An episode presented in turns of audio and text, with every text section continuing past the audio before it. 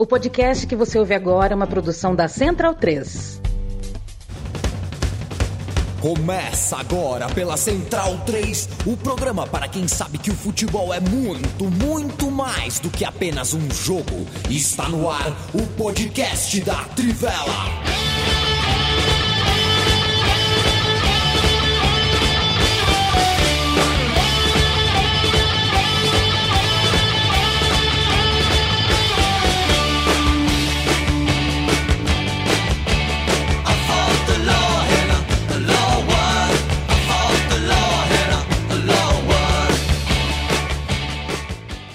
Bem-vindo, bem-vinda, amigo e amiga da Trivela e da Central 3. Hoje é dia 20 de agosto de 2023. Eu me chamo Leandro Amin, estou ao lado do meu xará Leandro Stein, da Matilha da Notícia Felipe Lobo, também com Matias Pinto, tá feliz, o funebreiro. Matias Pinto e com Lívia Camilo de Vermelho, Espanha. É... Carmona, você fez o gol do título, tinta preta na camisa vermelha, não dá para ler. Não dá para ler. Você colocou um milhão de jornalistas, passaram meia hora para tentar descobrir o que estava escrito na camisa, não deu para ler. Próximo gol de título de Copa do Mundo que você fizer, passa tinta branca, pô. Ajuda todo mundo. A Espanha é campeã do mundo de futebol. Há que ser criado um verbete no dicionário para explicar o que é esse vazio, né? Que a gente que ama futebol, que ama a Copa do Mundo, sente quando acaba uma Copa do Mundo. Vem uma nostalgia imediata, a gente já sente uma falta danada, sentiremos falta dessa Copa do Mundo, temos muito a falar sobre ela, sobre o andamento dela, sobre tudo que ela representou dentro e fora de campo. A Espanha venceu na final a Inglaterra por 1 a 0 dois projetos muito bons, né? Individualmente, as melhores jogadoras do mundo, boa parte delas inglesas ou espanholas, a Liga Inglesa, a Liga Espanhola, com, com profissionalismo, com engajamento, realmente com estádios lotados, com, com, com, com realmente muita seriedade no trabalho, então não é de se espantar que a final tenha sido feita entre essas duas seleções. A Copa do Mundo, que para a gente ficou marcada por um fracasso, né? A seleção brasileira foi talvez a segunda maior decepção da Copa, talvez só perdendo, com certeza só perdendo para a decepção que foi a, a, a Alemanha na Copa do Mundo. E a gente assistiu a Copa do Mundo, né, senhores e senhoras, uh, pela pela Casé TV, né, transmitiu todas as partidas, muito bem, muito legal. É, mas é uma transmissão, foi uma transmissão é, sem jornalismo, né, uma transmissão de narração, comentários, um pouco de entretenimento, muito pouco jornalismo. E não estou fazendo uma crítica, só um, um, uma avaliação do formato, da escolha. Assim como a FIFA TV também ofereceu para a gente todos os jogos, mas era muito mais um canal aberto para imagem, né? nem comentaristas as partidas tiveram. E a o canal, né, os canais Globo, Sport TV, Globo TV aberto passaram só uma parte das partidas. A gente tem uh, muito o que falar, muito o que refletir também sobre que tipo de história e como a gente contou a história da Copa do Mundo aqui no Brasil. Mas eu falo tudo isso, Lívia, já abrindo para você, mandando um abraço, um beijo para você, pensando que não é só o Brasil e o brasileiro e a brasileira que pensem em que história contar, em como a gente conta as histórias. Eu estou falando o seguinte: muda o Google para espanhol procura, joga o nome do técnico, das jogadoras, tenta encontrar a história. A gente sabe mais ou menos o que aconteceu. É sui generis uma seleção ganhar a Copa do Mundo perdendo de 4 a 0, isso nunca aconteceu antes. Perder um jogo de 4 a 0 e ainda assim ser campeão do mundo. Foi um acidente de percurso. OK. Agora é sui generis, nunca aconteceu antes. Eu pelo menos não me lembro de uma seleção tão rompida com o técnico é, ser campeão do mundo. A história que eu queria encontrar e não encontrei, a gente sabe, tem um e-mail, as, jogadoras da Espanha pediram melhores condições, a seleção da Espanha tem jogadoras que pediram o afastamento do técnico por motivos que não são muito objetivos, né? E a gente não, de fato não precisa saber quais são esses motivos. Elas falaram comportamento tóxico, alguns problemas internos, ok. Mas a gente é jornalista, a gente queria, eu quero saber a história, né? Porque essas jogadoras estão com esse técnico há 45 dias, dormindo, acordando, treinando, almoçando, jantando, viajando. E a gente ainda não sabe essa história. Eu acho essa história, uh, uh, assim, em algum momento, cedo ou tarde, a gente vai saber que tipo de relação mesmo uh, existia entre jogadoras que não comemoraram com o técnico, técnico que não comemorou com as jogadoras, mas é todo mundo campeão, a Espanha é campeã do mundo, Lívia. É, faltou mesmo, né, e a gente ter um, uma resposta para isso, mas meu bom dia para todo mundo, porque La Roja é campeã inédita. A gente tem uma campeã inédita. Teríamos de qualquer forma por essa decisão assim, acho que importantíssima para a modalidade, né, para o futebol feminino de forma geral. Mas eu queria muito ver essa Espanha sendo coroada, porque essa, essa Espanha é, é a prova de que o investimento no futebol de base, é, que o investimento, ainda que ele seja é, a curto período, não precisa, a gente não está falando aqui de 20, 30 anos de investimento, a gente está falando de uma coisa muito recente, de uma década para cá. E a Espanha está mostrando que esse investimento, quando ele chega forte, é, o futebol feminino corresponde. Né? A gente teve muitas quebras de recorde é, de público no, no campeonato espanhol feminino. A gente teve muita, muita jogadora sendo revelada. E isso é uma prova de que se você investe na base, a gente tem é, a, a Espanha campeã das três, é, dos três mundiais, né? Tantos de base e agora é, também coroando a campanha no, na, na, equipe profissional. E isso é uma prova de que se você investir, é, e também um tapa na cara, né? Mas se você investir no futebol feminino, o futebol feminino vai entregar resultado. Então, esse o futebol que apresentou a Espanha, é, por tudo que, que mostrou de qualidade técnica e, e mesmo com essas questões internas, conseguiu superar isso para ser campeã, eu tô assim, eu tô muito feliz. Eu tô, hoje eu tô de vermelho mesmo em homenagem. Matias, você que gosta de uma numeralha, é, é, é, eu acho que a gente nem precisa pesquisar muito, né? Não tem na história da Copa do Mundo um time que perde de 4 a 0 e ainda assim uh, se consolida como campeão. Na Bem, Copa teve Qatar, a Alemanha de 54 que tomou de 8. A 3. Verdade, 8 a 3. A né? 3, 8 a 3. É. temos um caso, hein? temos um caso, Matias. Muito obrigado. Eu sabia que você ia me, re me retornar, porque você é o reizinho das efemérides enumeradas. Muito obrigado, Matias. É, seja como for, no Catar, em 2022, quando a Argentina perde para a Arábia Saudita, o Bruno Bonsante é muito enfático aqui quando a gente entra, todo mundo disposto a espinafrar a Argentina, que o Scaloni, que caiu, ruiu o castelo de areia, tal, nas redes sociais, todo mundo falando, é, tá vendo, uma hora cobra o preço. E o Bruno Bonsante falou, e a gente tendeu a concordar aqui com ele, acidente de percurso. A Espanha ficou quase 80% do, do, do, do tempo do jogo contra o Japão com a bola no pé, tentando fazer o seu jogo. É, não acho que o quadro 4 a 0 é muito mais um mérito do que aquele time do Japão conseguiu ser de letal, de contra-atacar de maneira muito efetiva, do que propriamente uma, uma partida que, que exemplificasse para a gente uma Espanha morta, uma Espanha problemática. É, mas nós temos uma numeralha, a Espanha perdeu de 4 a 0, foi campeã é, meu beijo, um abraço para você, companheiro. É, é, é, é, o famoso perdeu quando podia, né? É, e realmente não, não afetou o, o, restante da campanha. A própria seleção masculina também, né? Em 2010 perde a partida de estreia contra a Suíça e acho que até deixou uma aquela derrota para a Suíça deixou uma imagem bem mais negativa do que essa da Espanha para o Japão agora na Copa Feminina e fazendo esse contraste também, né, entre os dois títulos, eu acho que a, a, seleção feminina ela deixa uma imagem é, diferente também, né, porque é um jogo muito vertical, né, é, ao contrário da, da seleção masculina, né, aquela questão da posse de bola, o tic-tac, enfim, é, é, é, uma outra escola, né, é, a, a, seleção feminina é uma é seleção que aposta muito mais na velocidade, no contra-ataque e, e assim acaba saindo o gol, né, então é, a, a, a, seleção feminina tem um jeito diferente de jogar, né? Não precisa é, se basear é, na escola masculina, que é, ao seu momento é, ganhou muitos títulos, né? Mas essa Espanha mostra aí uma nova identidade futebolística de acordo com as características da, das jogadoras, né? Então, é, um título muito merecido, né? Por todo esse processo é, e que deve render mais frutos, né? Porque vem aí, né, dessa sequência do título mundial sub-17, o sub-20 e agora o adulto.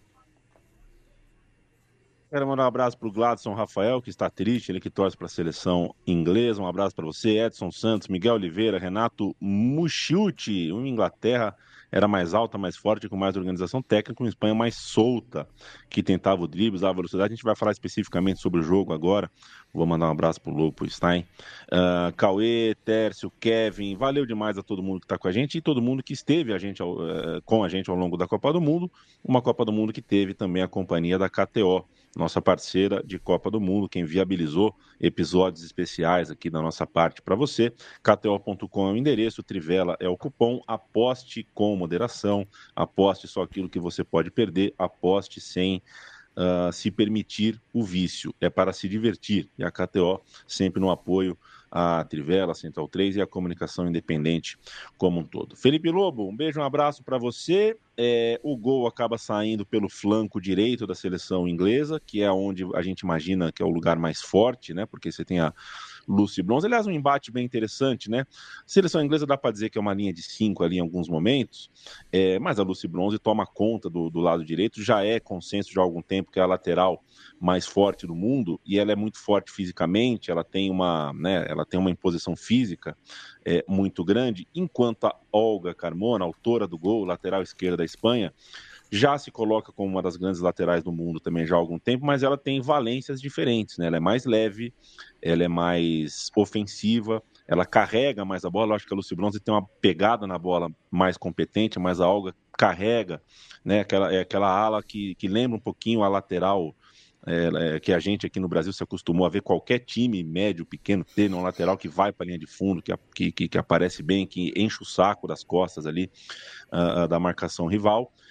É, essa foi a chave do jogo, porque foi o lance do gol, e o jogo foi 1 a 0 Mas o futebol a gente sabe, né? A gente analisa um um, um, lance, porque saiu um gol, e essa bola podia ter batido na trave, desviado em alguém, tem um impedimento no começo da jogada. O futebol é muito mais do que isso. Me parece que a Espanha conseguiu fazer uma boa final, né? Foi. foi... É, segurou muito o jogo, hein, Lobo? Segundo tempo, muito pouco. A bola andou muito pouco, mas a Espanha estava na dela. Eu acho que fez uma boa final. Fez, fez uma boa final. Salve, salve todos os amigos e amigas que nos acompanham. É... Fez uma boa final. Eu, o lance do gol, particularmente, eu acho muito simbólico por tudo que você falou, mas também porque começa o lance numa perda de bola da Lucy Bronze atacando pelo meio. Ela corta para o meio, vem fazendo algo que ela faz muito comumente e perdeu a bola. E, obviamente, não deu tempo de ela voltar para a posição de defender o lado direito é, isso inevitavelmente não tem como não pensar, porque era a posição que estava desguarnecida ali, né, na hora que a, a, Carmona recebe a bola, porque ela desceu sozinha. É, foi muito mérito também é, de, de, esperar, né, da Mariona esperar ali o momento é, certo de fazer o passe também. Ela esperou chegar, mas é, foi porque a Bronze também estava fora. E essa é um, é um pouco a aposta da, da Inglaterra, né? De ser um time que defende com linha de 5, mas que ataca com essas duas alas muito lá em cima, né? Tanto que a, a Rachel Daly é uma atacante, né? Ela não é uma ala esquerda, ela não é uma lateral esquerda, na verdade, ela é uma atacante, né? Ela joga por ali, pelo lado esquerdo, é, mas ela é uma atacante. A Lucy Bronze também é uma jogadora é, que acho que constrói muito mais do que defende, né? Ela é uma, uma lateral muito conhecida mais pelo jogo com a bola do que sem a bola. Não que ela marque mal, não é isso, mas a principal qualidade dela certamente não é, é fazer desarmes ou, enfim, tá bem posicionada na linha defensiva. É, as qualidades dela são ofensivas. E e eu acho que a Espanha. É, é, curioso, eu, eu achei que a Espanha não sofreu no jogo, tirando é, um ou outro momento ali, mas mesmo assim eu não diria que não teve, não teve nenhum momento que o, que o torcedor da Espanha é, olhou no jogo e falou: Putz, nós vamos tomar o gol, tá difícil é, segurar. Porque tem momentos que a, a, gente, como torcedor, né, tá muito acostumado. Assim, tem momentos que você sente que o time vai tomar o gol, porque tá tomando uma pressão porque a coisa tá ficando. E a Espanha, eu acho que não teve nenhum momento que sentiu, sentiu isso. é, em campo e, e, os torcedores, porque realmente é, a Inglaterra teve, por um lado, é, a ideia de dificultar para a Espanha, principalmente para chegadas dentro da área, então acho que isso foi relativamente ok, não foi, não funcionou tão bem quanto a Inglaterra queria, mas dificultou um pouco. A Espanha não chegou assim com toda a facilidade do mundo. É, mas aí tem um, a outra parte dessa, dessa equação é que você tem que, quando tem a bola, saber como atacar. E aí passa por, pelo ponto que para mim é chave da Espanha na Copa. A Espanha na Copa não fez uma Copa avassaladora, não é? Mas foi, teve bons momentos e momentos decisivos. E os bons momentos e momentos decisivos passam essencialmente pela jogadora que o Stein destacou antes da Copa, que é a Bom Mati. A Copa que a Bom Mati fez, é, controlando o jogo em vários momentos, é, é muito grande, né? É uma jogadora de, de um nível muito alto. E eu acho que todo o meio-campo espanhol acho que tem méritos nisso, assim, de fazer esse jogo controlado. É, hoje mesmo a Jane Hermoso, que por vezes é atacante, hoje recuou várias vezes para fazer o meio-campo ali, é, ela ajudou muito nessa, nesse controle. E no final do jogo, é, é eu não sei se dá para dizer que é uma influência mexicana, é, mas ela fez o que a gente espera dos nossos jogadores sul-americanos é, e latinos, acho que em geral, né? Sim. Acho que os, os, mexicanos também fazem isso, que é no, 40 minutos, amigo, que é o que a gente esperava da seleção brasileira masculina, inclusive. 40 minutos do segundo tempo, não tem jogo. Dá aqui a bola e eu vou guardar no bolso. a Jenny Hermoso pegava a bola, aí virava de. Teve uma bola ali com já 48 minutos. Ela recebeu ali, a Alexia tomou um baita empurrão, foi falta, mas antes da juíza marcar a falta no grito, foi uma falta clara que ela não marcou, na verdade. Mas a juíza não marcou imediatamente, a Jenny Hermoso pegou a bola e deu umas petecadas para cima, assim. Que eu acho que ela já tava falando, as minas vão vir para cima e nós vamos tomar, vai ter uma expulsão e a gente vai ganhar esse jogo sem jogar. E, e é um pouco, mostra um pouco que a Espanha tinha, tem algo é, para além do técnico e da controvérsia que esse técnico tem é, no seu comando, e tem muita coisa para falar dele mas a Espanha tem algo que é inegável, que é muito talento, né? Muito talento. Tem muitas jogadoras boas e a, a gente ainda tem que pensar que tem muita jogadora, pelo menos são pelo menos sete, mas é mais do que isso até. São pelo menos sete jogadoras é, que dá para dizer que não foram para a Copa por causa do entreveiro com o técnico. Dá para chegar em 10 tranquilamente nessa lista aí, se a gente considerar é, uma lista mais ampla é, que não estiveram na Copa e mesmo assim a Espanha tem muito talento em todas as posições, né? Isso é, faz muita diferença quando a gente está pensando em uma Copa do Mundo e como isso pode ajudar. É, porque nesse momento a Jenny Hermoso e outra, e mesmo a Alexa, na hora que entrou, a Alexa não fez uma grande Copa, mas ela entrou e fez o que tinha que fazer, segurou a bola, tomou falta, é, fez o que se espera quando com um time com 40 minutos você está ganhando uma final de Copa. Tudo que você tem que fazer é o outro não pode jogar. Você não pode ficar tomando pressão, né? Leandro Stein, meu abraço para você. Não sei antes, o Kevin Bittencourt escreve aqui: se eu sou do Corinthians, vou nesse time do México e trago o Hermoso para jogar a Libertadores. Vai, acho não vai estar tá tão simples acho assim que trazer ficou meio Hermoso, caro, viu? hein? É, é acho não... que ficou meio caro mas eu uso o exemplo aqui para mandar um abraço sentido a toda a comunidade do futebol, não só os corintianos, né, mas a toda a comunidade do futebol brasileiro. Pelo menos sete torcedores, a gente é, ainda tem, uh, tem que torcer muito para que esse número não aumente, porque o acidente foi muito grave envolvendo torcedores do Corinthians, mas até o momento são uh, sete mortos e, enfim, futebol, uh, né, a, gente tem rodada hoje normal, os jogos acontecem normal, a gente já cansou de debater isso, mas é, eu fico pensando se a gente deveria fazer a bola rolar no país.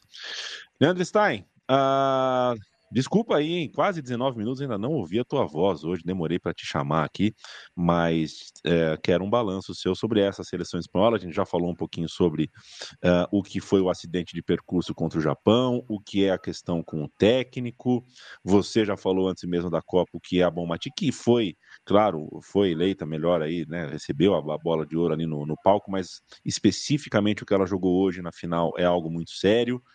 É, que tal para você um balanço dessa seleção espanhola campeã do mundo? É, um beijo, um abraço, Stein.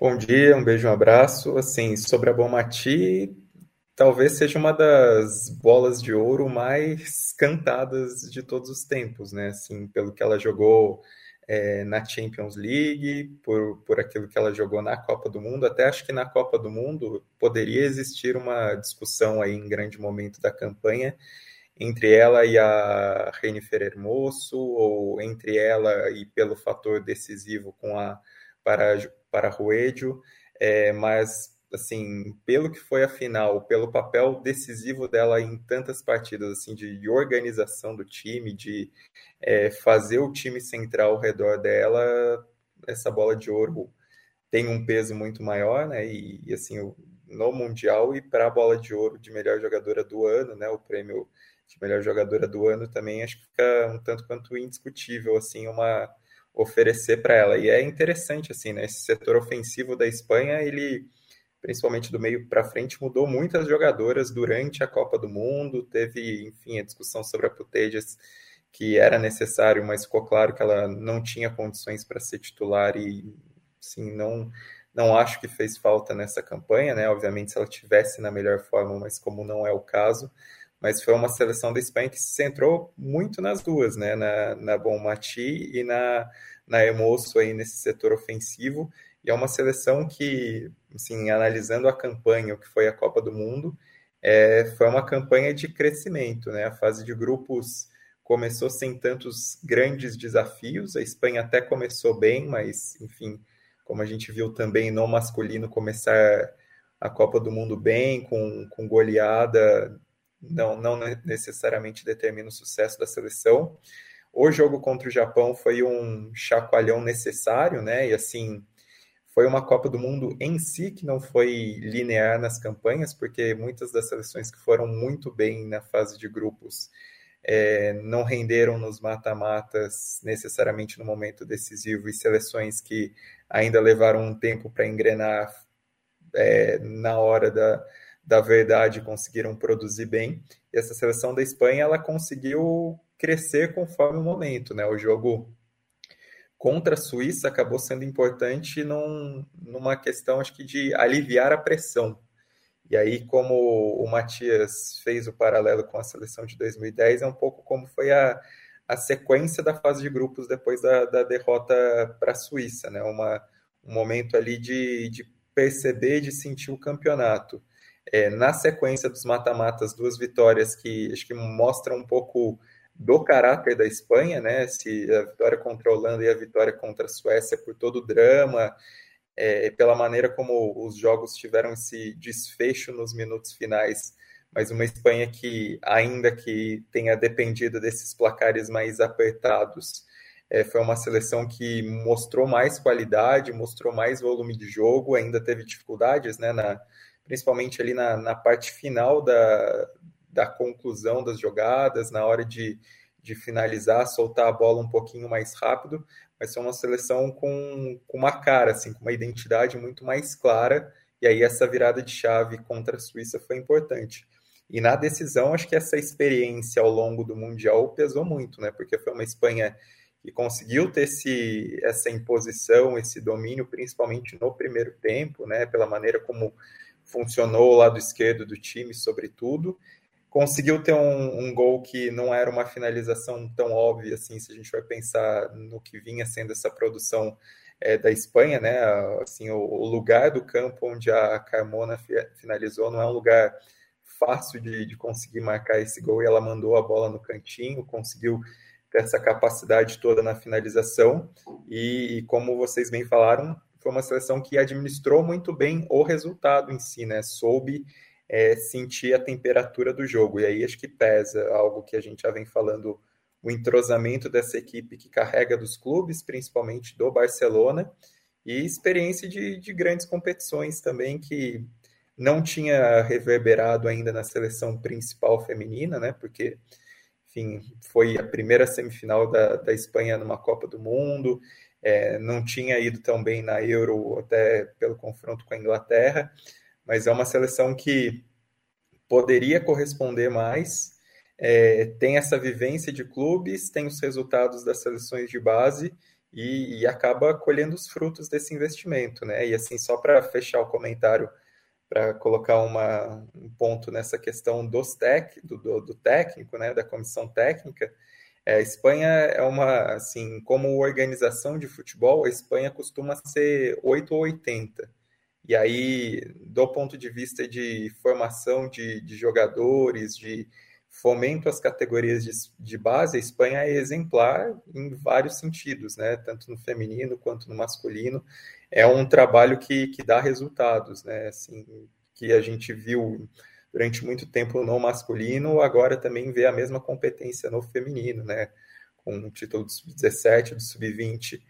Porém, a Espanha, assim, como gestão em outros pontos, é uma das piores federações do mundo, né? E aí a gestão de técnicos da Espanha é horrível. Se a gente for pegar tudo que aconteceu no masculino, assim, desde a saída do, na atual gestão, né, do, do Rubiales, desde a saída do Lopetegui, a forma como tudo aconteceu em 18, é, sai Luiz Henrique por problemas familiares, entra Robert Moreno, e aí tem uma briga para ver quem continua depois que o Luiz Henrique volta. Aí tudo que foi a Copa de 2022 com, com o, o vlogger, o TikToker Luiz Henrique. E, enfim, isso na seleção feminina parece também ter seu reflexo, né, com a maneira como o próprio Rubiales é, bancou o Jorge Vilda, como ele tem, é, assim, foi um, esse atrito também vai para cima da federação, vai para cima do que a federação resolveu fazer, né, diferentemente comparando o que aconteceu com a França, é, a Espanha, a federação acabou peitando as jogadoras e, e abrindo mão, e, e é uma gestão conturbada tendo um cara como Rubiales que não tem credenciais como dirigente, não é um bom dirigente, é mais conhecido por picuinhas com Javier Tebas, que é outro cara problemático, e apesar disso tudo, ainda a Espanha tinha talento suficiente por um trabalho amplo de formação de base, também por talento das jogadoras aprimorado nos clubes, né? Então acaba tendo esse contraste, mas dentro de toda essa história, dentro do pouco que a gente sabe, é, credibilidade, algo que Luiz Rubiales não tem. Então, é justo também a gente fazer esses questionamentos, essas indagações sobre a manutenção do técnico, pensando quem está por trás da gestão da, gestão da Federação Espanhola. Agora vai ser uma materiada tratando o cara como herói, um cara que se, sal, se salvou dos narizes torcidos, tal, não quero nem ver. Leandro Stein, Chique sim ou não? Né? Foi pênalti? é, Exato. Sim ou não? Foi pênalti? Ah, é, dava, dava pra dar, vai. É, né, no, no, tá no, no, atual contexto do futebol, é pênalti. Tá, eu achei que não. Leandro Stein, é, já saiu o menu do domingo ou não? Não, ah, é o menu do plantão, né? Eu tô de plantão, então é um, ah, perfeito, é. um grão de bico com frango e pimentões. É, já tá pronto já. Perfeito, Leandro Stein, que é um senhor cozinheiro. É... Não, eu nunca experimentei, né? Mas realmente é a variedade. Dá, dá para comer com os olhos. Produzida é muito grande. É impressionante. É. Lívia Camilo. O negócio é o seguinte: é... a Copa do Mundo terminou, como a gente já pôde perceber, e agora é hora da gente fazer o balanço, né? Para além do que a gente tem de decepção, né, o que foi a decepção nossa particular aqui com a seleção brasileira, as seleções sul-americanas, exceto a Colômbia, não fizeram um bom papel. Em compensação, a Colômbia fez um ótimo, ótimo, ótimo papel. Mas eu acho que a gente variou ao longo do ano. O meu olhar é que a gente variou. Eu acho que a Copa do Mundo começou durinha, travada, depois soltou, depois travou um pouquinho de novo, depois soltou. Eu não sei qual é o balanço final para você. Se você achou, é claro, a gente está é, tratando a Copa do Mundo nos lugares, né, na, no, nas tribunas aí de debate, como uma Copa do Mundo histórica, talvez histórica pela pela repercussão, pelos estádios lotados, por ser a primeira Copa com 32 times, pelas histórias em si. As histórias não dependem de jogos bons ou ruins, né? As histórias são as histórias o Haiti não precisa que fa... não precisa fazer três jogos incríveis para fazer uma Copa histórica. É... mas eu queria te ouvir sobre qualidade de jogo mesmo, se estava dentro do que você imaginou, se a Copa do Mundo está à altura do que antes da Copa você imaginava que veria. Olha, é, a qualidade que, que as equipes mostraram, é, ainda mais com essa, com essa união toda aí, né, de, de regiões, muitas é, seleções estreantes na Copa. Estava, é, principalmente a primeira fase, ficou dentro do que eu esperava. O que eu me decepcionei um pouco foi com algumas seleções que a gente espera sempre boas campanhas, espera sempre um bom futebol. É, e aí, nesse caso, não tem como não destacar Estados Unidos, né?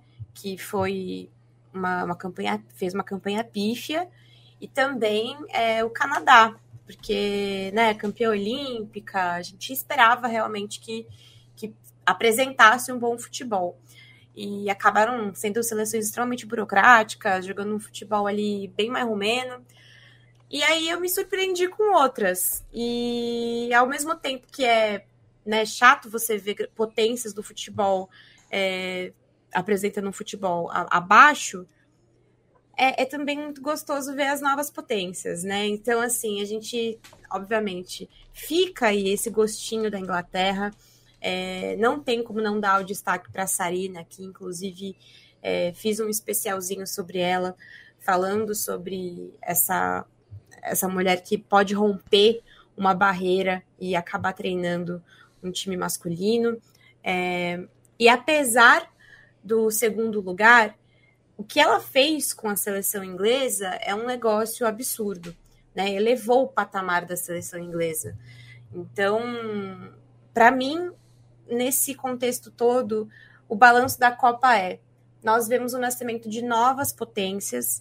A Europa também está descentralizando, né, um pouco daquela, daquela tradição dos países escandinavos, do futebol feminino, e, e trazendo uma, um, um novo olhar para o futebol arte dentro da modalidade. E ao mesmo tempo a gente tem aí uma Colômbia jogando muito, mostrando que tem futebol feminino na, na, América do Sul. A gente também vê aí países da África se fortalecendo, mostrando talentos. Então, eu tô muito, eu tô muito contente com o balanço dessa Copa. A gente começa a perceber que a evolução do futebol feminino ela tá descentralizada, ela tá crescendo e quem tá investindo, quem tá pegando esse bonde, mesmo que seja um bonde que já esteja andando, vai conseguir também é, elevar o patamar das suas seleções. E aí a gente tem jogaços, né, de futebol. Essa final, por exemplo, foi um baita jogaço. Os senhores acompanham a ideia da Lívia, querem é, é, inserir alguma coisa mais? Eu acho que é, é, educativo, né? A Lívia cita os Estados Unidos. É, é educativo para a gente pensar no futebol feminino, futebol de mulheres daqui para frente, o quanto é, talvez a imposição física tenha crescido mais do que a imposição técnica de quatro anos, cinco anos para cá. Uma seleção com muitas jogadoras mais de 30 anos Uh, será que a partir de agora a gente tem que parar com isso? Será que né, não dá mais? Essa é uma pergunta, não tenho essa resposta. Será que não dá mais para a gente bancar a veterana? Será que agora o futebol das mulheres chegou nesse lugar que é que é a juventude, que é a correria, que é esse futebol de intensidade, que é algo que o futebol dos homens já teve que experimentar é, é, na, nos últimos anos e fez com que o futebol passasse por algumas pequenas ou até médias ou grandes crises, né? Copa de 2006, 2010, o quanto a gente debateu uh, a, a, força física uh, que travava uh, o desenvolvimento tático, fazia algum um monte de partida ser muito parecida entre si, muitas partidas serem mais do mesmo. É, será que a gente tem esse debate? Os Estados Unidos me levantou essa questão. Por outro lado, quantos trabalhos bons não foram desenvolvidos como deveriam por causa de problemas que eu acho que são problemas fáceis de, de, de, de se resolver seleção da França, por exemplo, né? Essa própria seleção da Espanha. A seleção da Espanha ganhou a Copa do Mundo, mas a gente sabe que não fez as coisas do jeito que deveria ter sido feito, né? O Leandro Stein acabou de falar bastante sobre a questão uh, uh, de como a Federação da Espanha poderia uh, ganhar em campo não significa que o trabalho de bastidor, que o trabalho diretivo foi um trabalho de excelência. É, mas enfim, quero saber quem acompanha a Lívia, quem quer, eu, eu... se alguém tem alguma coisa para dizer contra uh, uh, o nível técnico dessa Copa ou a favor? Está tá à altura de vocês, do que vocês imaginavam, enfim? Eu, eu acompanho a Lívia, somo também na lista das decepções a, a Alemanha, né, que caiu na fase de grupos, numa chave é, que era aparentemente tranquila, né?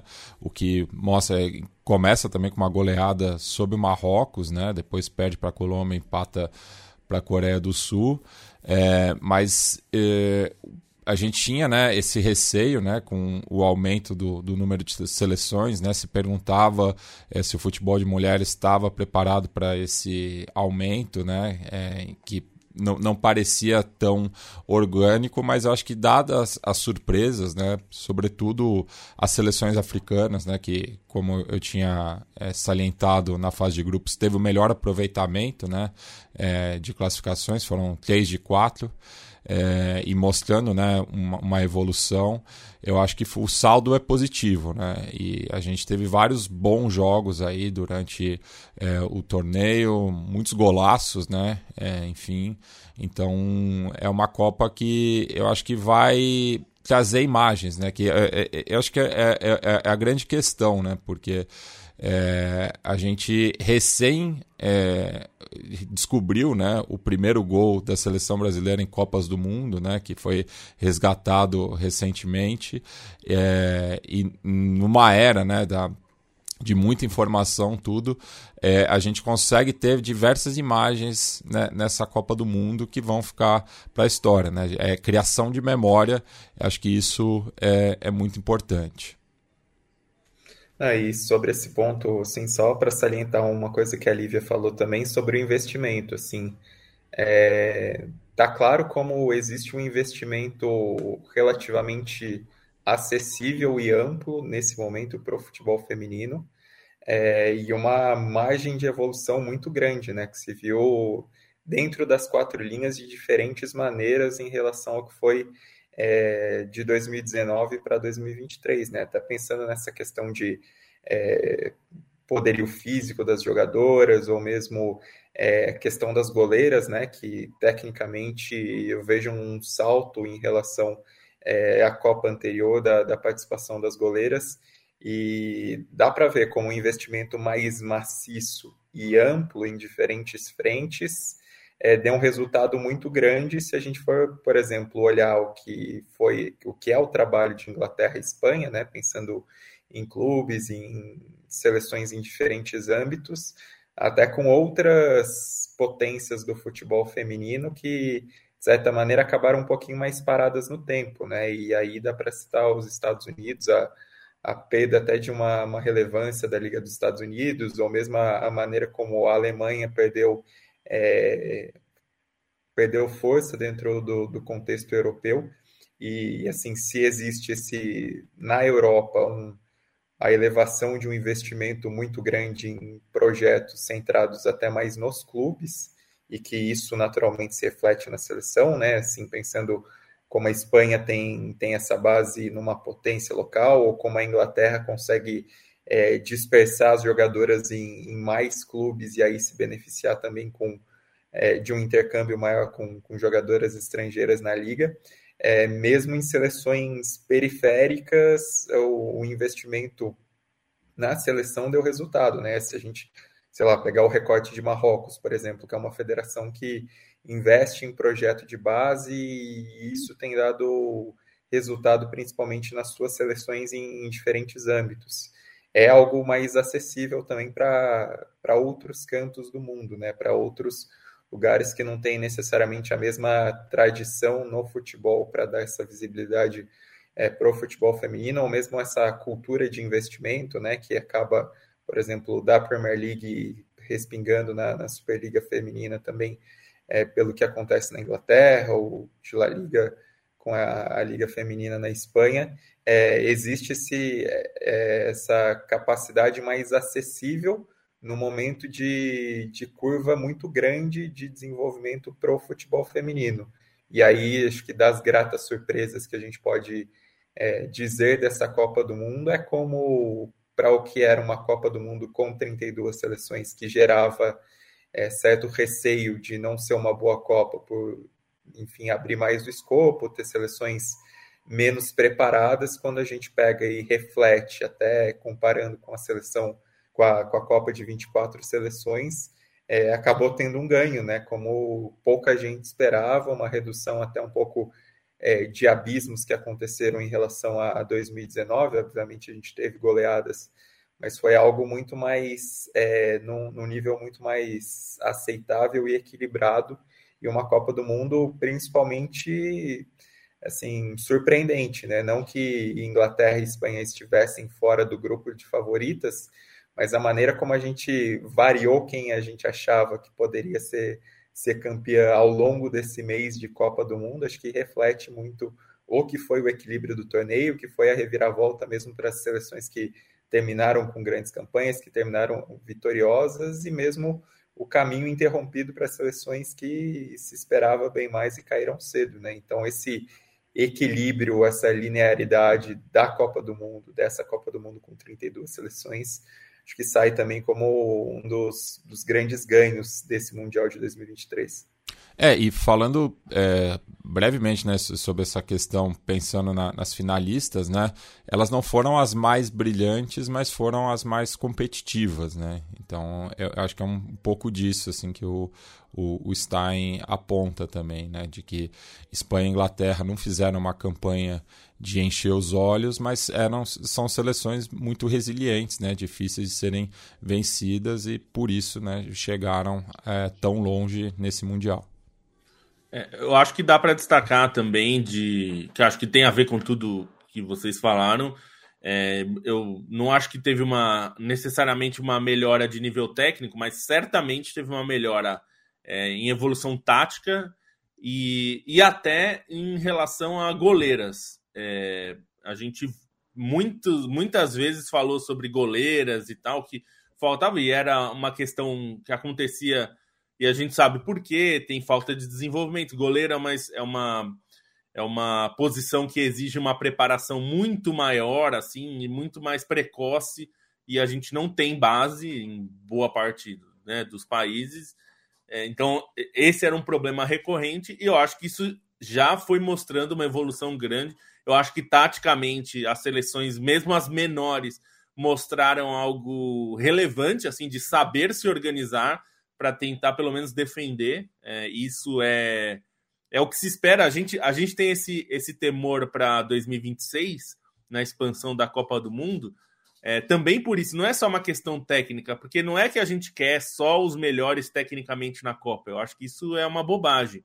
É, é mais uma questão de a gente ter algum preparo para chegar na Copa, né? Porque, é, enfim, a, gente, a, a ideia é não, é não, não é, fazer com que seleções passem também uma, uma situação até é, constrangedora. E isso não teve, né? Essa expansão da Copa Feminina é, não trouxe, não, não teve nenhuma seleção que entrou para é, e passou vergonha e mostrou assim não ter condições de jogar. Isso é, eu acho que é um passo importante quando você faz uma expansão. É, sempre é um risco. Eu acho que é um risco que a Copa masculina vai ter. A gente, eu espero que não aconteça mas expandindo, você sempre corre esse risco de chegar, chegar em seleções que talvez não tenham condições não só técnicas, mas de preparo mesmo.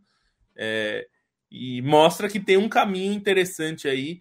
É, vamos ver também como a FIFA vai lidar é, com isso, a FIFA e as suas confederações, mas principalmente a FIFA, que está com essa campanha de vamos em 2027 vamos ter a premiação igual e tudo isso. Acho que é legal, é, essa parte é legal, mas é preciso ir além disso, é preciso fazer iniciativas trabalhando melhor o produto da venda. A Lívia é, escreveu na Trivela antes da Copa o problema das, da venda dos direitos. Na Europa, é, quase menos de um mês antes da Copa, não tinha direitos vendidos. É, é claro que tem uma questão, a FIFA quis provar um ponto ali, mas é uma falha grande, né? Se, se você quer que o seu produto seja super valorizado e seja bem visto pelos patrocinadores e pelo público, você tem que vender isso antes.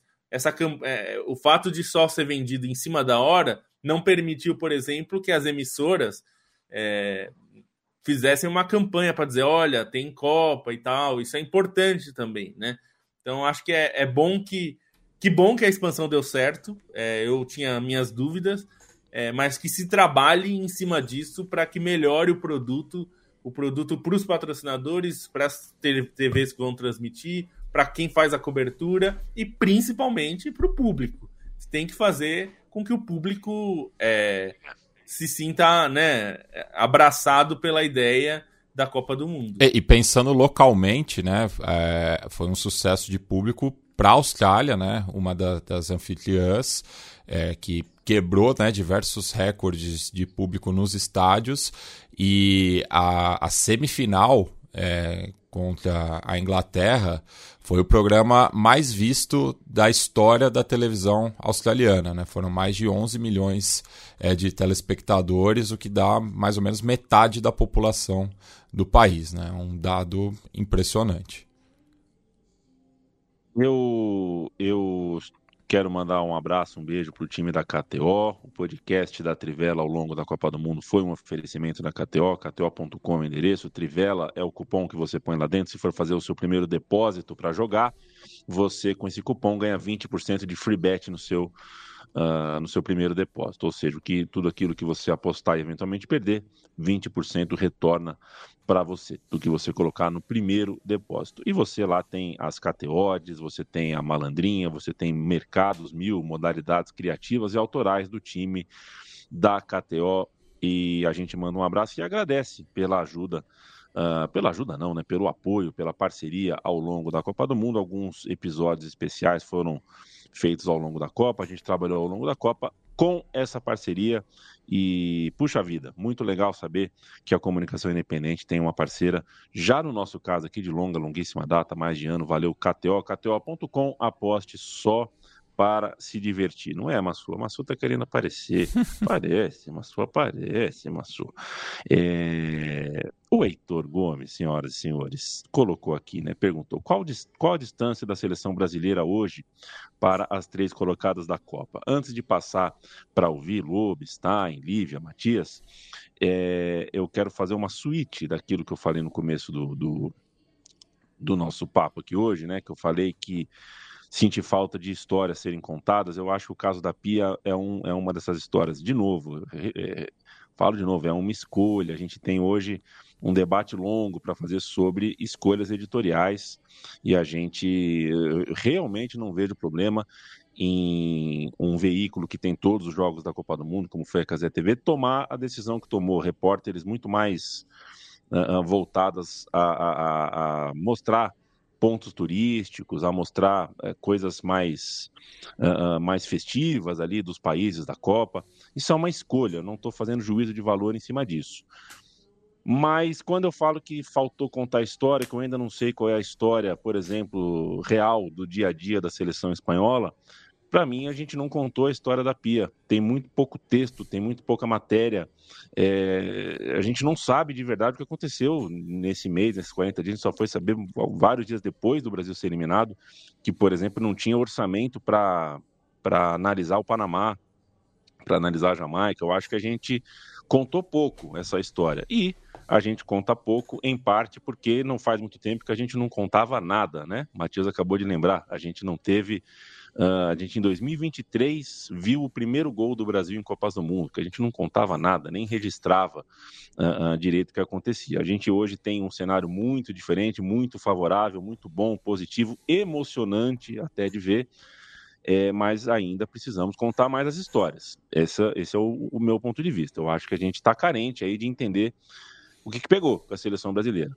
E acho que foi mais grave do que está parecendo que foi a maneira como o Brasil caminhou para esse resultado no meu ponto de vista, desastroso. O Heitor pergunta, gente, qual a distância da seleção brasileira hoje para as três colocadas na Copa?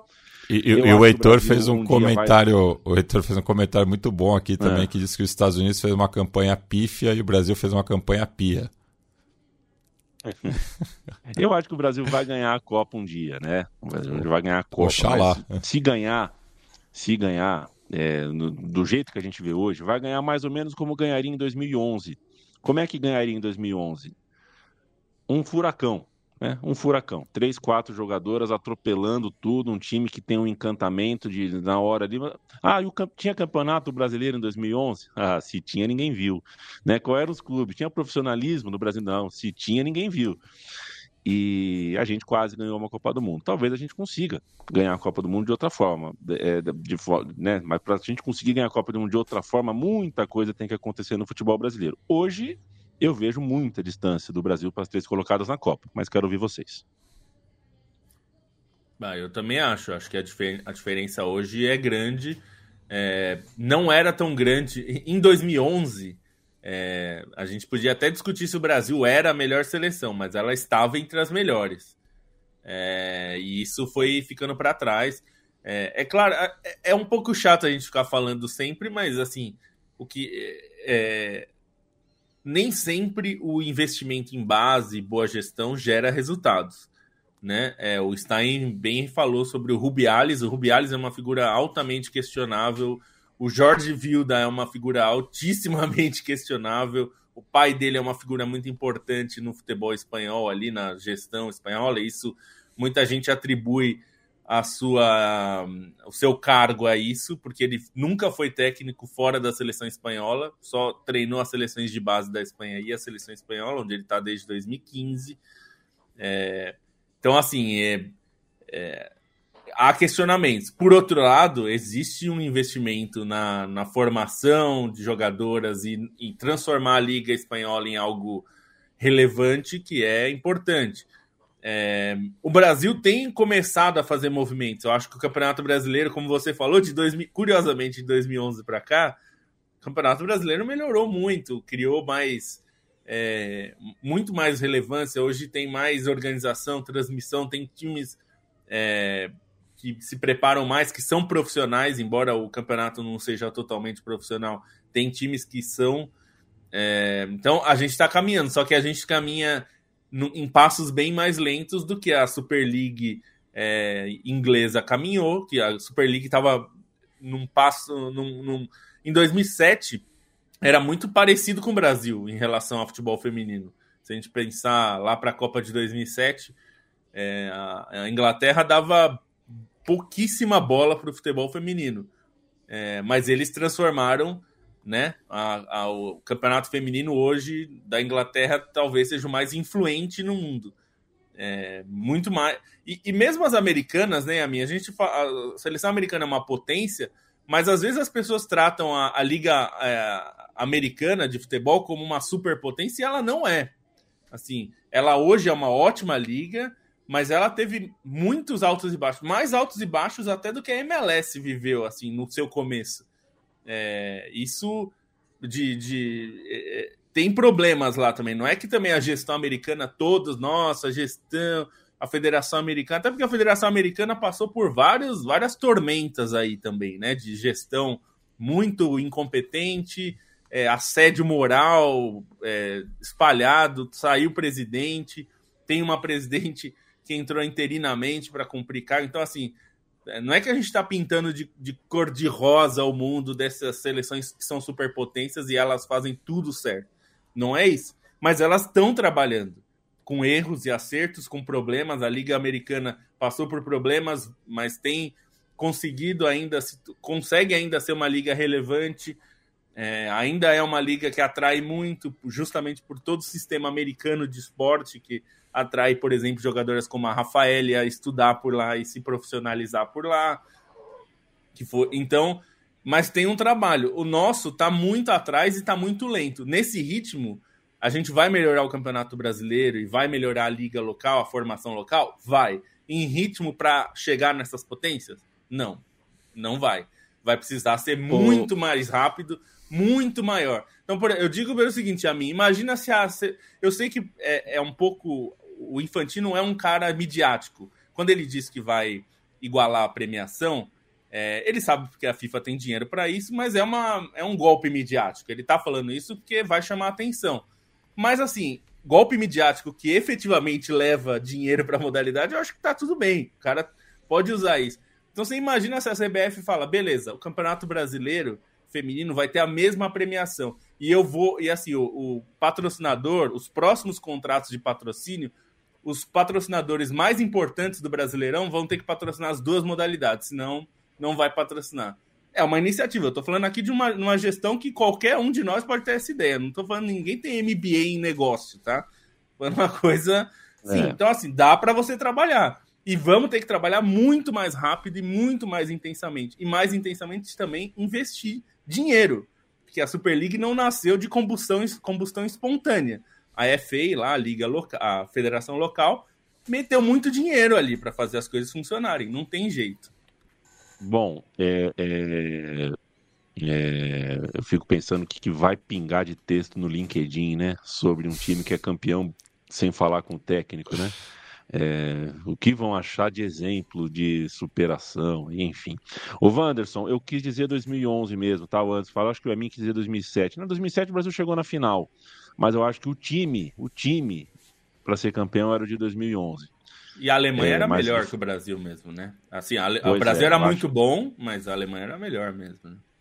Pois é, mas acho que eu, do jeito que eu falei, eu acho que eu dei a entender que né, era o time de 2007, porque o time que chegou mais perto, de fato, chegou na final. Mas é, e, e assim, na minha cabeça, o time de 2011 era o time da, da, da Copa. O time de 2011 e, perdeu da, dos Estados Unidos jogando bem melhor. Né? Aborto. Bem é, melhor. Aborto, né? Os Estados Unidos conseguiu aquela classificação. O time da Pia, sempre lembro. era o time da Pia dos Estados Unidos. Ganhou, não sabe como, com um gol da Wambach na prorrogação que tirou da cartolas. Não, e, e, e, tanto, é, acho que o, comparativo né, de 2007 para 2011 com o, o, a atualidade, eu acho que o Brasil hoje tem uma base mais sólida. Né? É, é, a gente tem até dúvidas né, sobre algumas jogadoras, se, se podem ir ou não é, para a convocação. Acho que é, no começo do século né, era mais contadinho, assim, né? É, não tinha muitas dúvidas, enfim. Acho que a própria popularização do Campeonato Brasileiro gera isso, né? É, essa, essas dúvidas. Mas eu atualmente a gente não tem jogadoras é, desequilibrantes, né? No, a, a, nível mundial, como tinha a Marta, a Cristiane, ou um, a, a, Formiga, né? Por toda a liderança dela essa Tinca realmente vai ser. É, eu espero né, que o Brasil consiga produzir jogadoras nesse nível é, e está caminhando para isso, né, justamente com esse trabalho de base, até porque elas são exceções no, no período, né, é, elas são um fenômeno. É, a, a, Marta surgir é, e ser, é, enfim, seis vezes melhor jogadora do mundo é, é algo que, dadas as condições do Brasil, é, é inexplicável. É, mas é, não temos jogadoras nesse nível atualmente. Né? Faltou contra a Jamaica, isso é nítido. O Brasil não ameaçou a Jamaica, que é uma seleção que Sim. passa por muito mais dificuldades do que a seleção brasileira. E para arrematar esse tema, o Celso perguntou, né? Quando a gente fala investimento de base gera resultado, isso não é um conceito meio solto? O que, que é resultado? Ganhar título? Celso, eu acho que sim. Não ganhar título só, mas estar sempre disputando títulos, porque é, quando a gente está falando de esporte de excelência, de alto rendimento, quando a gente está falando do que a seleção inglesa almeja, do que a seleção espanhola almeja, essas duas seleções que fizeram a final hoje, é impossível a gente não falar de títulos. A gente está falando sobre ganhar títulos e ou chegar perto de, ou ser competitivo. Só perder títulos vendendo muito caro as suas derrotas. E investimento da, de base faz com que, por exemplo, hoje a gente tenha na festa da premiação espanhola é, jogadoras que a gente sabe que vão jogar mais três Copas do Mundo, porque uh, o prospecto foi bom, são jogadores que já estão. A Espanha conseguiu colocar hoje em campo alguém que foi bem no mata-mata e não era titular, que era a, a, a Paraluelo. Que foi eleita e... a melhor jogadora jovem. E, e é importante citar é, também que, que essa, a base dessa, dessa seleção espanhola ganhou o, o, o Mundial. Exatamente. É, a, em 2018, se não me engano, né? Foi o Mundial é, Sub-17. Então, essa base que está agora campeã mundial pela equipe principal jogou as competições de base. Né? E aí a gente vê, por exemplo, é, uma coisa que se repete muito no masculino também.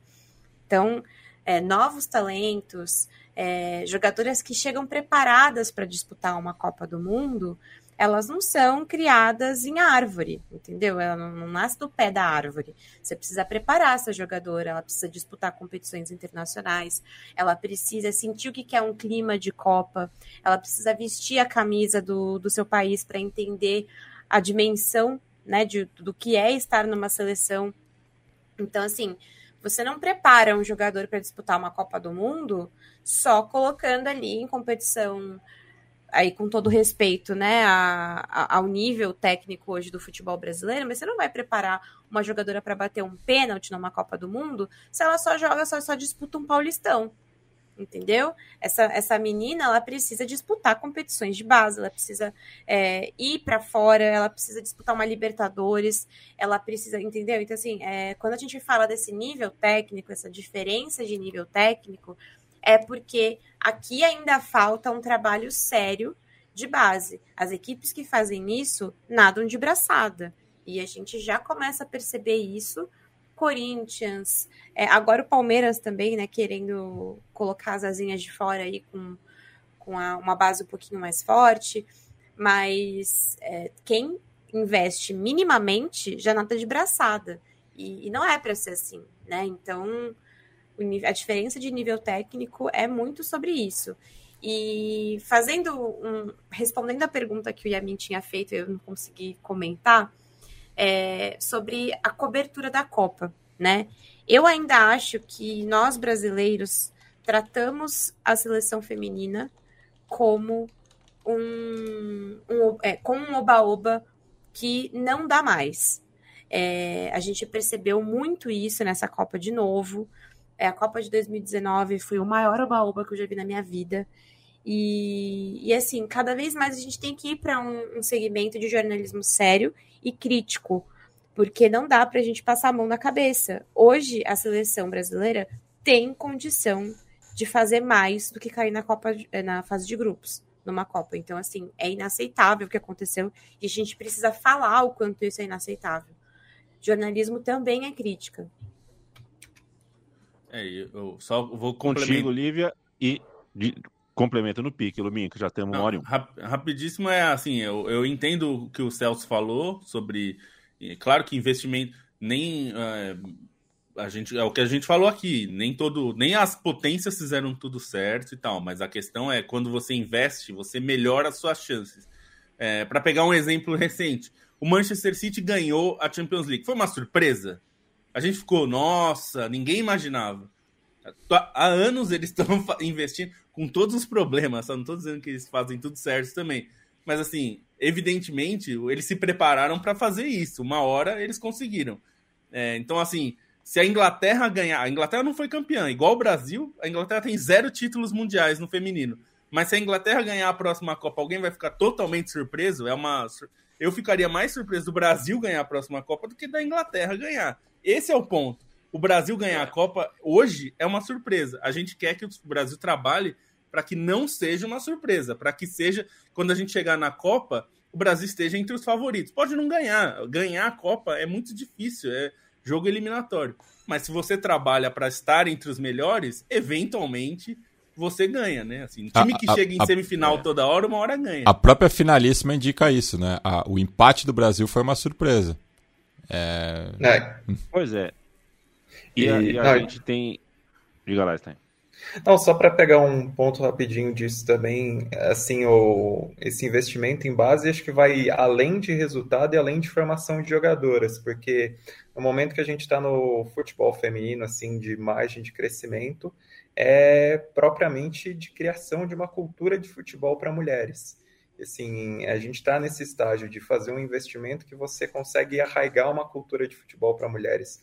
Estados Unidos tem isso muito arraigado e por isso que assim, os Estados Unidos, independentemente dos trabalhos ruins é, no nível profissional, como o Lobo falou, né, semiprofissional, tem uma cultura de futebol feminino que vai se manter como potência.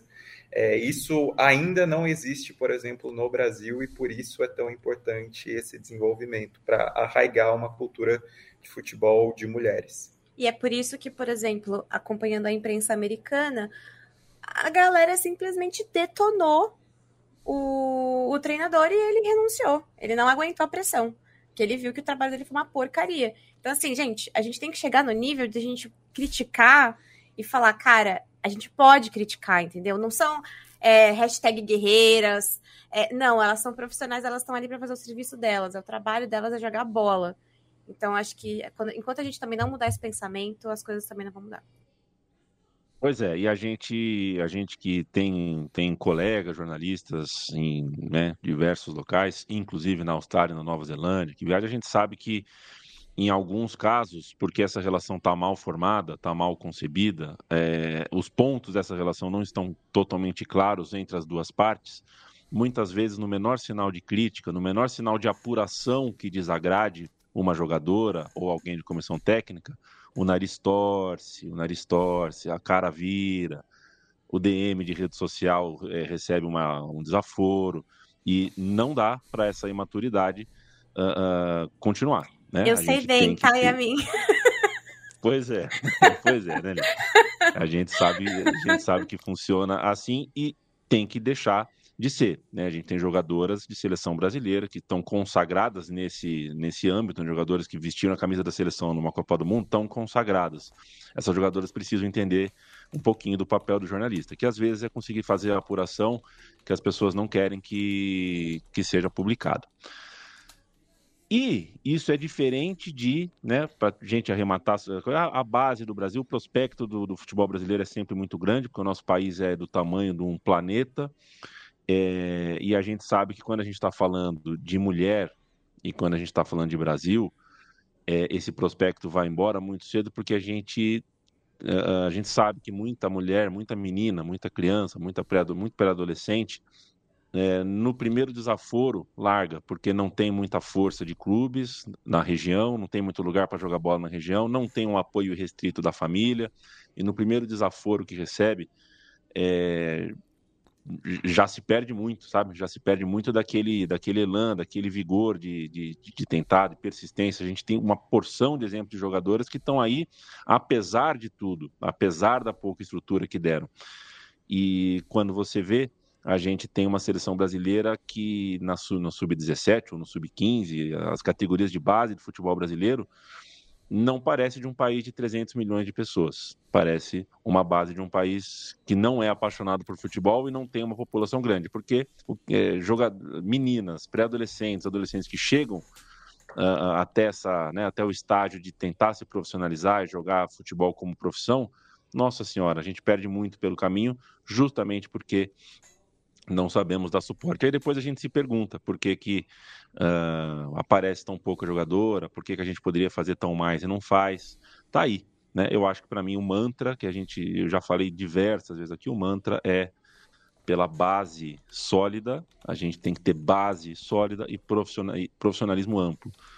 Base sólida para todo mundo ter a chance, profissionalismo amplo para que quem conseguir realmente penetrar em um clube tenha uma carteira de trabalho assinada, ou se não for carteira de trabalho, que seja uma, um contrato muito, muito robusto a favor de quem milita no futebol, de quem joga futebol, e a gente sabe que a gente ainda está longe de conseguir isso.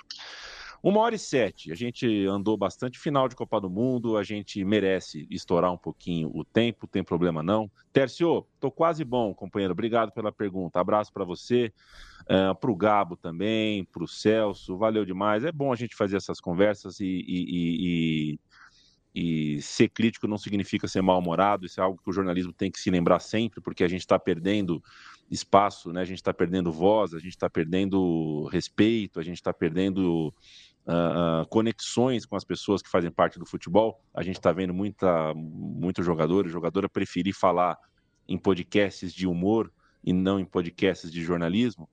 E, e aí quando a gente vê a transmissão oficial, né? Enfim, quando você põe, eu não quero falar nomes, né, cara, mas quando você põe Fred para falar de pós, pós-jogo, de Copa do Mundo, a posição está colocada, né? E a gente tem que lutar para lembrar isso para as pessoas.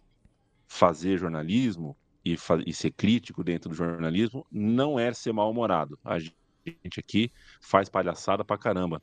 E a gente brinca, a gente dá risada quando é hora de dar risada.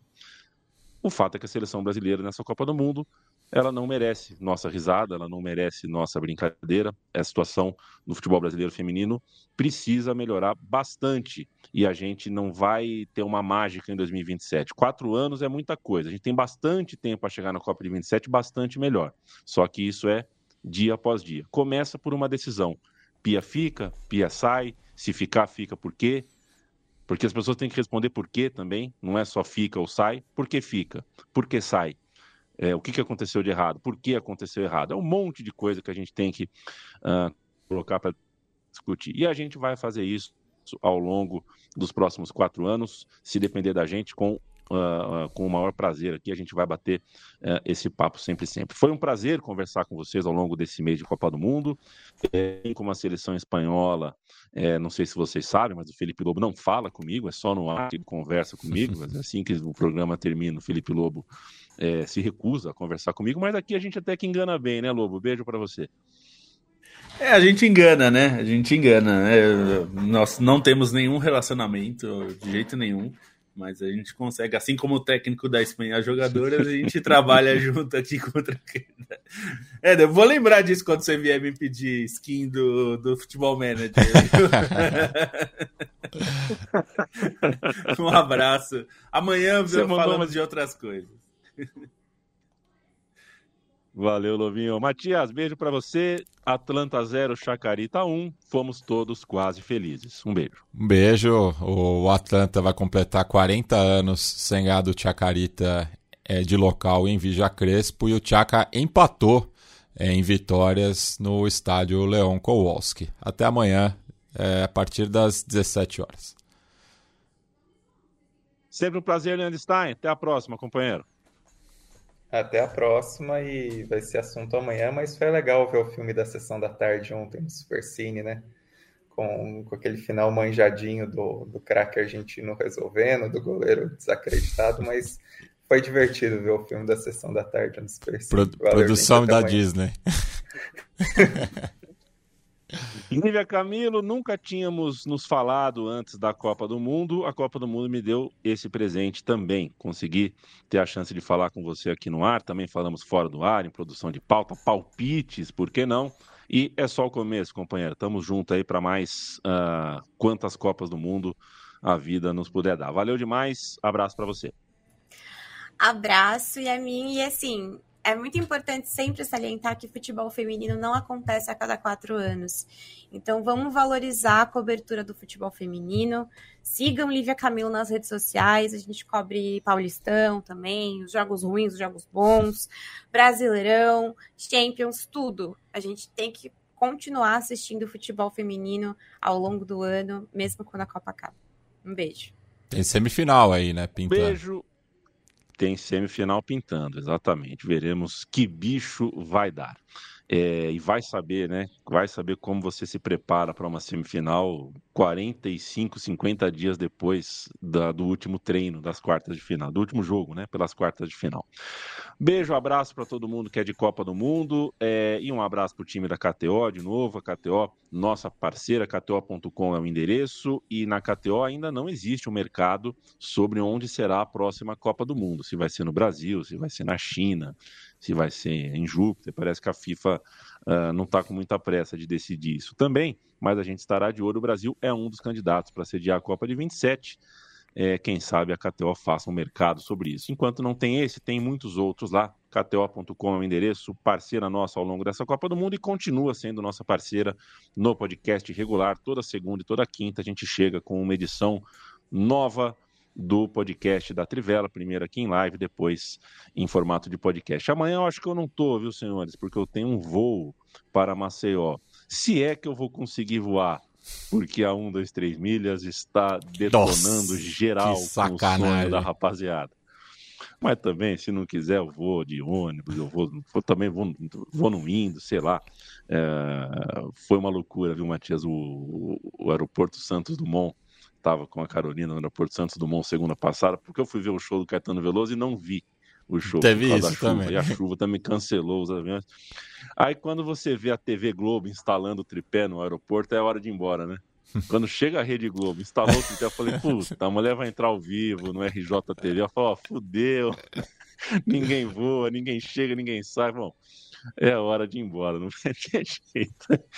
Mas toda segunda toda quinta o time da Trivela tem o seu podcast. E em trivela.com.br você lê uh, toda a produção diária em texto da Trivela. Lá você tem como se inscrever na newsletter da Trivela, você tem a loja da Trivela também para comprar os seus artigos, canecas, cachecóis, camisas, bonés e o que mais a loja tiver à sua disposição.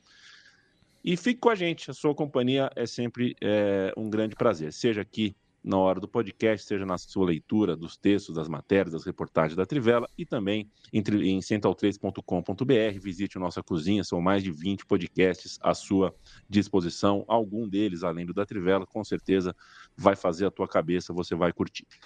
Tchau, gente. Beijão.